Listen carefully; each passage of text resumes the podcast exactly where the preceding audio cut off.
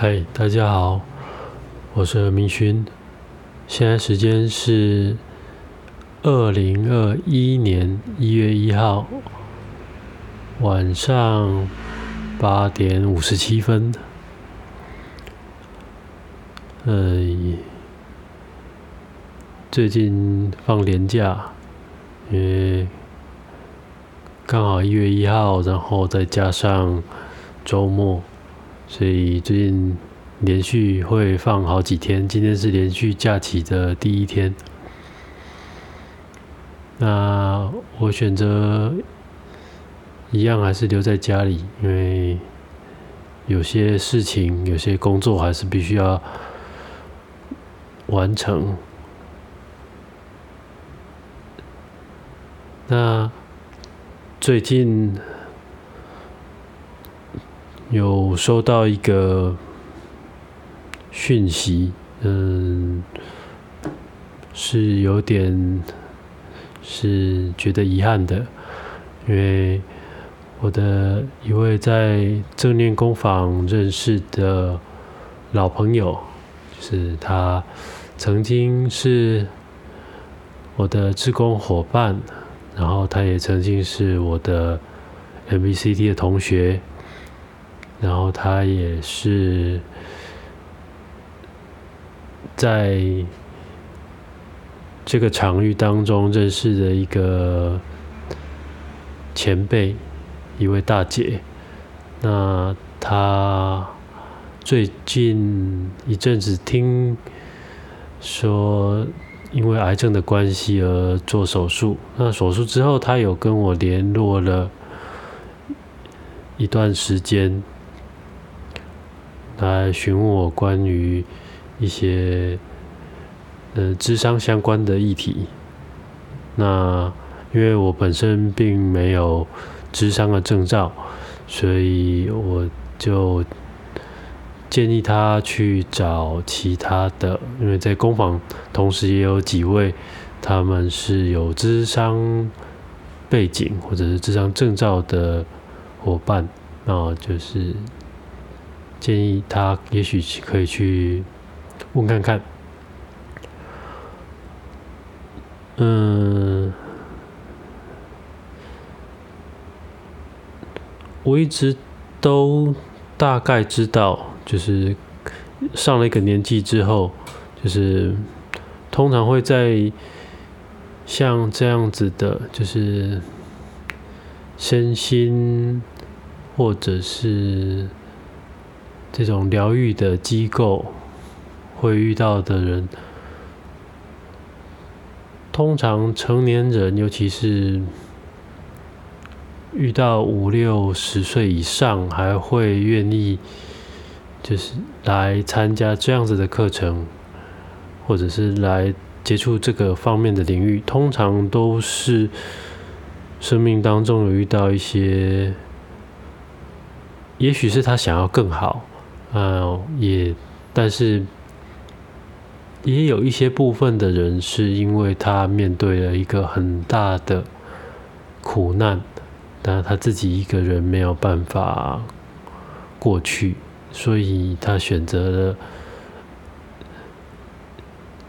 去学习一些新的方法，或者是找到一些陪伴。那这位长辈，这位大姐。他诶，因因为我跟他有一起当过志工，所以我们算是有一点熟。然后我们平我们平我们也有互相有赖，偶尔会联络。那我现在一时间想起来，他是我。长大，哎，对我有有有印象来说，他是我第四位离开，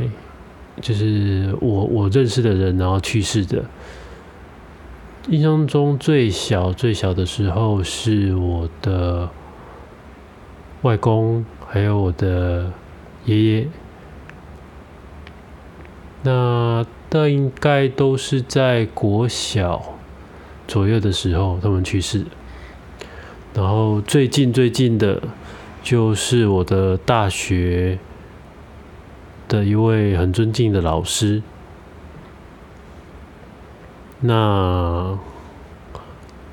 现在就是今年呃去年的去年的年尾，就是二零大家都说变化无常的二零二零年，那。这个年尾的时候，收到了这个讯息，他是我印象中第四位我认识的长辈，就是离离开去世的。那但是以这四位来说，真正。他算是我真正互动最多的，因为前面两位我爷爷跟我外公，他在都是我年纪很小的时候，然后让我小时候一直都还蛮孤僻的，然后我跟他们的互互动时间也不多，所以并没有那么熟。然后大学教授也是并并不熟，只是我非常尊敬他，因为就他的他的。这个为人处事的态度跟专业，但是我们之间并没有太多互动。那这位长者最近去世的这位大姐，是我认识以就是我印现在印象中当中互动最多，然后去世的一位长辈。嗯。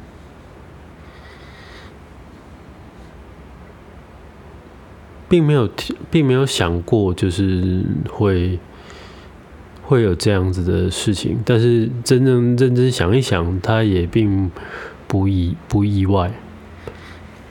那我刚好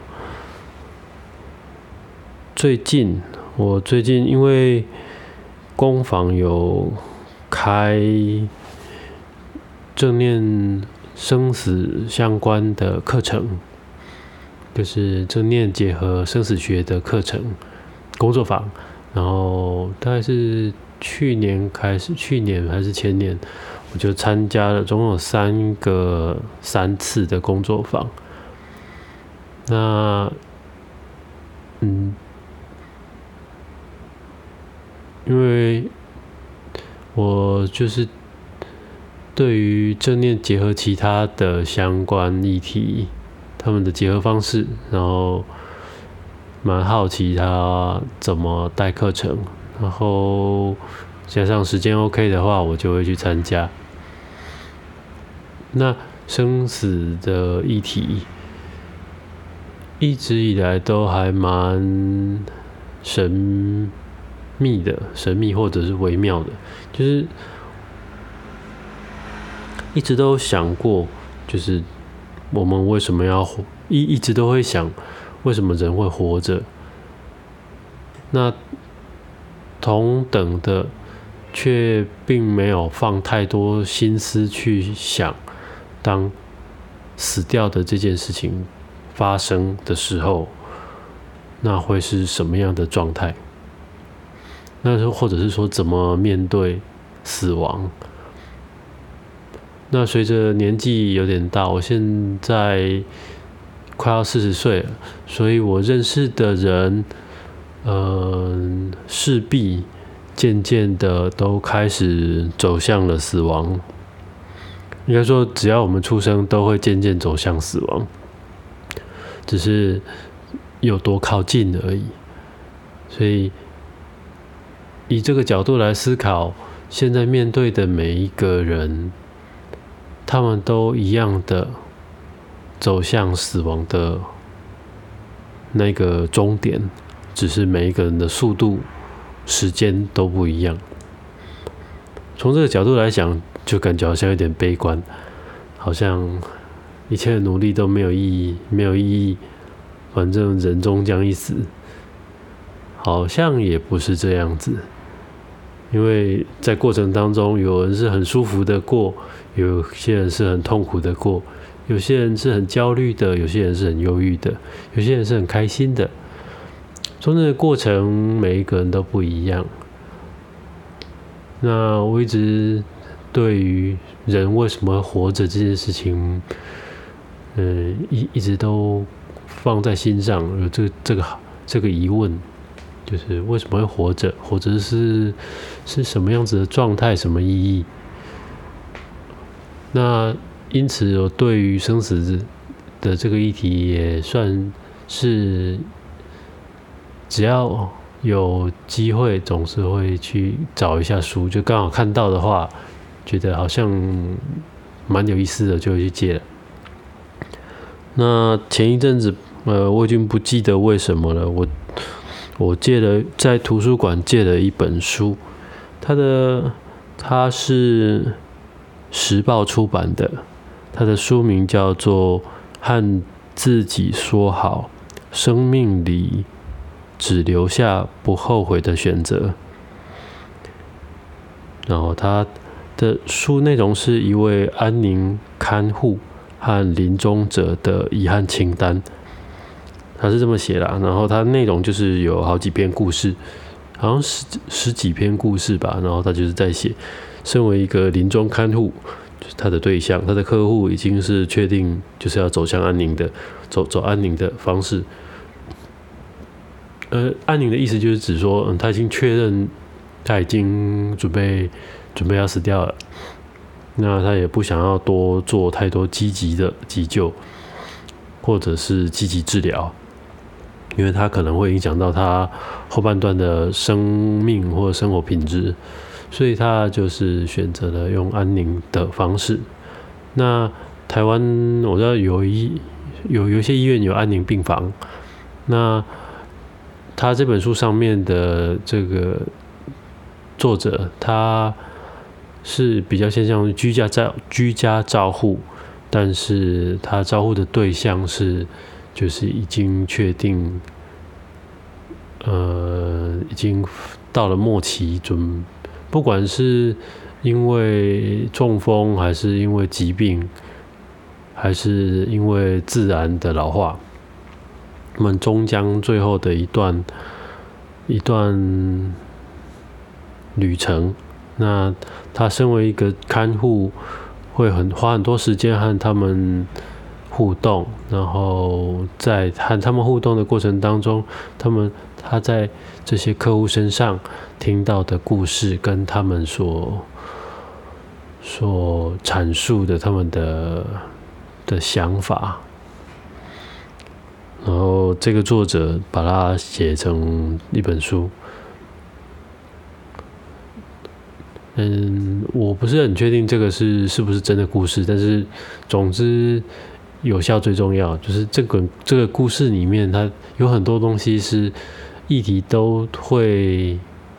触痛到，我觉得好像这些人到最后要死掉的时候。就是要离开这个人世的时候，好像回头看，那个遗憾才是真正的深沉的痛。有一个说法，但是我我我现在讲不太没有办法讲完整，就是说他的说法是说，呃，面对。做错事而造成的痛苦，反而是没有选选择没有去做，而事后遗憾的那个痛苦才是更加强大的。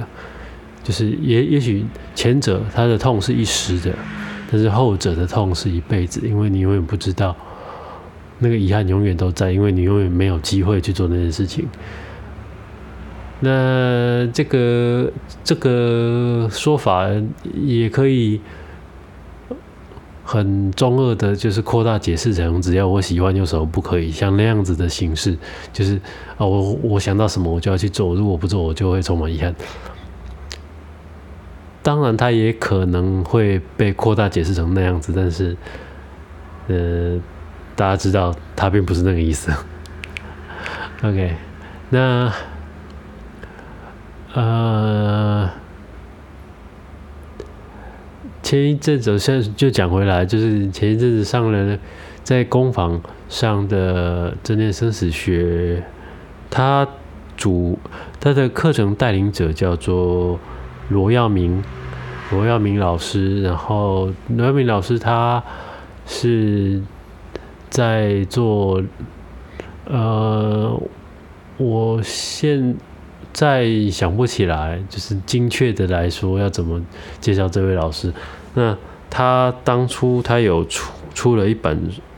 出了一本书，然后这本书叫做《如果今天就要说再见》。食堂教你潇洒活着，充满勇气的生死学。那卢耀明老师他他在带课程的时候，就是因为我们的时间算蛮充裕的，没有总共三次工作坊，一次有两天，那所以所以我们就是呃。会经有三次不同的主题，然后来体验，或者是讨论，或者是觉察这些关于生死相关的议题。那我现在现在看到是这个书上面有介绍罗耀明老师，罗耀明老师他是师大。教育系的博士，然后之后投入成人的生命教育超过十年，现在是台中市文山社大的讲师。那主要看起来就是他他的描述，主要就是在讲有关于生命教育的这个区块。那我印象很深刻的是老老老师在课程当中有提到，就是。他很推荐叫做 DNR，DNR 就是意思就是说就是要要看状，就是就是放弃急救的意思，就是在某些情况下的时候，就是我们就是我们就假假假设假先举例，就是假设我。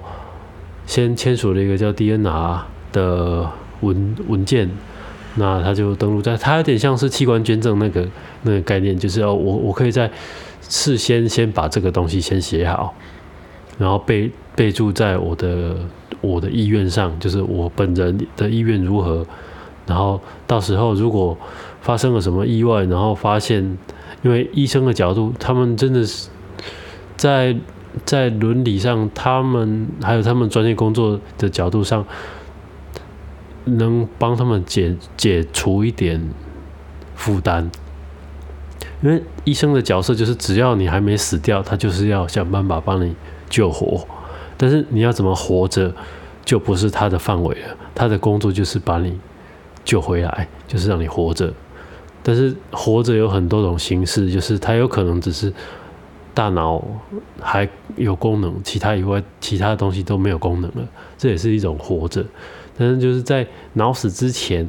他都必须要要帮你急救，不然的话，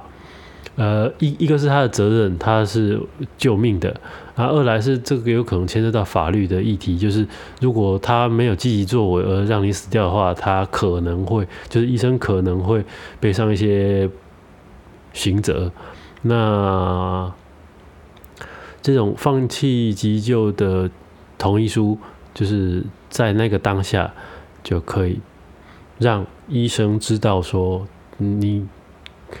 我本人的意愿如何。我我的意愿是我不想要急救，就是如果他真的真的真的已经到了状况不 OK，就就就即使救回来，可能状况也不太好的时候。我赋予的在那个当下的的一个意志，就是我决定不要，那医生就会遵从这个这个签署的事前同意书来决定停止急救。那台湾的话，听说啦，就是这个东西，它就只能当做一个参考，就是最终决定权，最终最终决定权还是在这位病患的家属，就是家属最后决定还是要急救，那医生还是会急救。那只是说，可能因为你有签了事前同意书，那可能医生就会先，就是会。就是呃，好言劝说，就是让家属知道这个病患他，你就就是这个家属的亲人，他已经有是是他的意愿是这样子，然后就是让他们能不能让他们去去尊重这个病患生前所下的一个决定，呃，这个东西是很为难的。那只是说，在那个当下，假如你有先签写、先签事前同意书的话，那也是帮家属，就是你的亲人，做了减少了负担，因为当下他们也不知道，就是快，就是躺在那边快死快死的状态的时候，昏迷的状态的时候，他根本不可能把你摇起来问说，那你是现在是要活着还是死的？但是，假如说你的亲人，也拿不定主意的时候，如果你有签签这个事前同意书，那他就有个依据可以参考，说哦，那是要还是不要？那大家就比较有个呃共识或者讨论的空间或者是范围，而不会像无头苍蝇的状态。所以我觉得这个东西还蛮蛮蛮有意义的。就跟器官捐赠的那个同意书，事实上也是一样的道理。然后他们两个的状态好像差不多，就是都还只是个人意愿，他没有绝对的权利。就是最最终在那个当下的时候，好像还是会以直系血亲的意见为主。那这是这是文文化上的差异啊，也也也许在其他国家，就是比较比较西方的国家，可能以个人主义为主的话，他们这个状态就不一样。那我们还是华人社会东方文化，嗯，就不就就不一样，就不一样，嗯，对，因为对，因为因为因为这，因为罗耀罗耀敏老师一直在课堂上常常提到这一点，因为他是在推广这个活，这这个这个这个活动或者是这个文件的人，主要是那他他。主要就是在带生一些安宁的照护，然后有尊严的生命的状。我觉得他的课程引导会让我们去面对自己的死亡，面对家人的死亡，那还有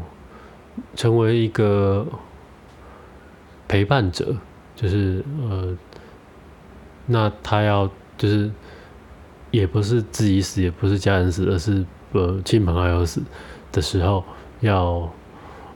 要怎么样去面对，或者是怎么样去应对那个状态？那呃因因为已经上课过了好久好久了，我现在一一时间想不起来内容。嗯，那不过印象蛮深刻的是，就是有蛮多有有有一些。活动会让我们去体验，那这个东西就就如果大家有兴趣的话，可以 Google 一下，应该是现在还是有在开课，耀耀耀明老师应该还是有在开。那之前去年我印象中去年年中的时候，好像正念工坊也有跟罗耀明老师合作，也有在开一期的正念生死学。那他不过因为因为我没有。太发了，所以我不太清楚他其在其他地方有没有开开真这相关的课程。那反正 Google 这么方便，就找一下吧。那说回来，就是呃，我这位志工同学朋友他的去世的消息，他让我稍微的体会到了，就是一个认识的生命，一个认识的人，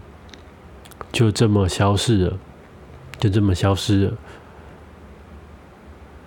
让我有一些反思。就是，好像生命真的是有一个据点的，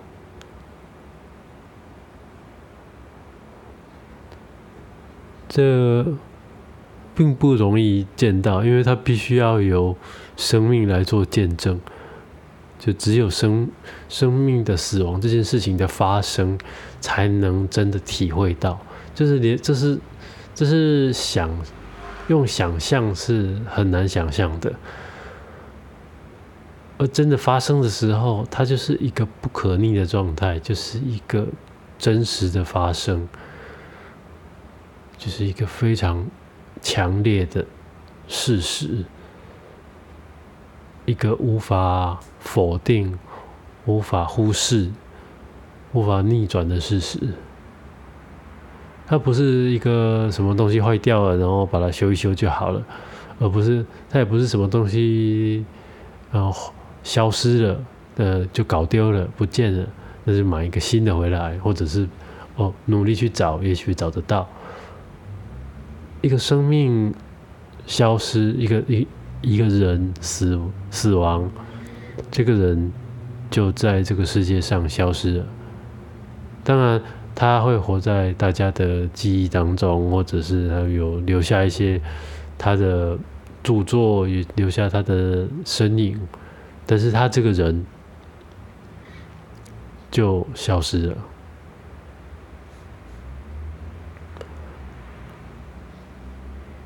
是一个蛮奇妙的状态，因为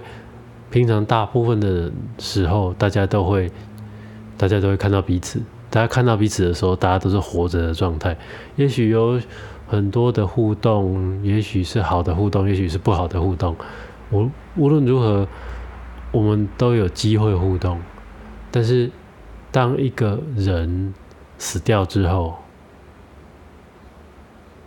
他就真的消失了，他就真的不见了，他就不会再出现在这个世界上。而要互动的话，就只能在脑海当中去想象，就是它是一个完全不一样的状态。那这同时也让我想到了，就是我最近一个好朋友，大学的好朋友，他结婚了一年左右，然后。一年多，然后最前一阵子小孩刚出生，那是一个新的生命，一个大学的同学，然后许久不见了，然后最近在 FB 上看到他的动态讯息，就是哦生了小孩了，那个感觉也蛮奇妙的，就是时间是真的一直在往下走。而某些东西一直都在变化，就是有人生，有人死，有东西出现，有东西消失。就像，或许说，你可以举例类似海浪，就是一波一波的来，一波一波的消失。然后我忘记在哪里听到的一个说法，就是这个世界上唯一不变的，就是什么东西都一直都在变。似乎真的是这样子，就是除了一些物理原则以外，很多东西它都不断的一直在改变。呃，年轻的时候可能感觉不出来，年轻的时候觉得好像这个世界好像就就理所当然就是长这样。但慢慢的年纪越来越大之后，就发觉，是这个东西，我看着它从无到有，到慢慢的成熟，到慢慢的又退流行又消失。忘记忘也也也是一个忘记是谚语还是什么，就是什么看他人什么起大楼，看他人宴宾客，宴看他人楼塌了。忘记精确的是想什么，或者一一突然想起来，好像有这一段话，那好像就这样子，就是看着这个世界，也许在这个过程当中，就渐渐的会去，渐渐的体悟到了一点，好像无常，那个感觉好像就是这样，听起来有点，现在感觉好像有点感伤。是喉咙有点哽咽，觉得好像有一个情绪，有一个遗憾，在这个当中，不知道它是什么，只是一个在这个过程当中感受到的一种感觉。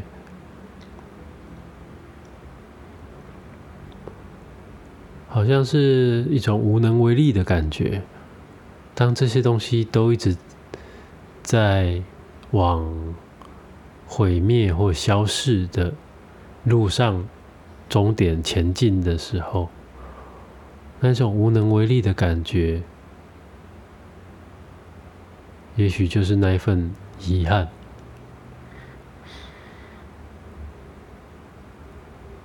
当然，我们不可能随时都保持这样子的遗憾活在这个世界上，只是偶尔在想起某些人、某些事情、某些东西的时候，那种感受也许会再一次的被唤回。或许就是这些感受可以提醒我。要好好的珍惜所面对的、所拥有的，也许也是要感谢那些，嗯，错过的、学到的。那有一个说法，虽然我不是很喜欢，但是有时候。讲起来也是蛮安慰的，就是一切都是最美好的安排。我有时候不是很喜欢这句话，因为在那个当下明明就没有那么美好啊。不过硬要把这句话用在当下的时候，就觉得屁呀，这哪有什么美好？好像就是一种自我催眠、自我说服。不过从某个角度上来看，好像如果用这个角度来去思考的话，自己的心就比较安了，因为事实就是长那样，不好也不坏，它就是。刚好是那样，它可以更好，也可以更坏。不过它当下就是那样，试着去接受他现在的那个状态。如果可以学到这样子的一个态度或功夫，或许在那个当下。就可以让自己的心比较安，比较稳定。而在这个稳定的状态下，也还是会有情绪，无论是正向的，无论是负向的。但是因为自己的心更安了，更稳了，所以可以利用自己的状态。可以觉察自己的状态，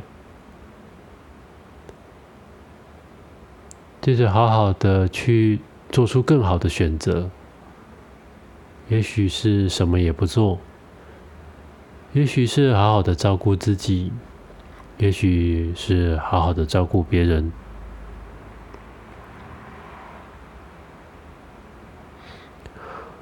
新的一年，现在是一月一号，二零二一年，不知道大家。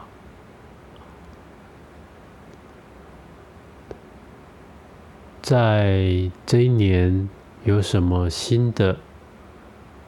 或者是持续的上一年的计划？有什么愿景？有什么梦想？有什么未尽事件？有什么是需要去和解的？有些什么是需要去挑战，有什么是需要去追求的。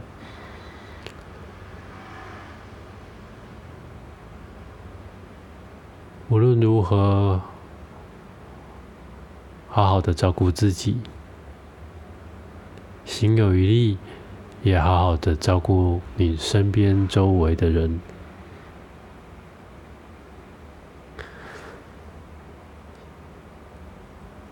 谢谢各位的时间，我们下次再见喽。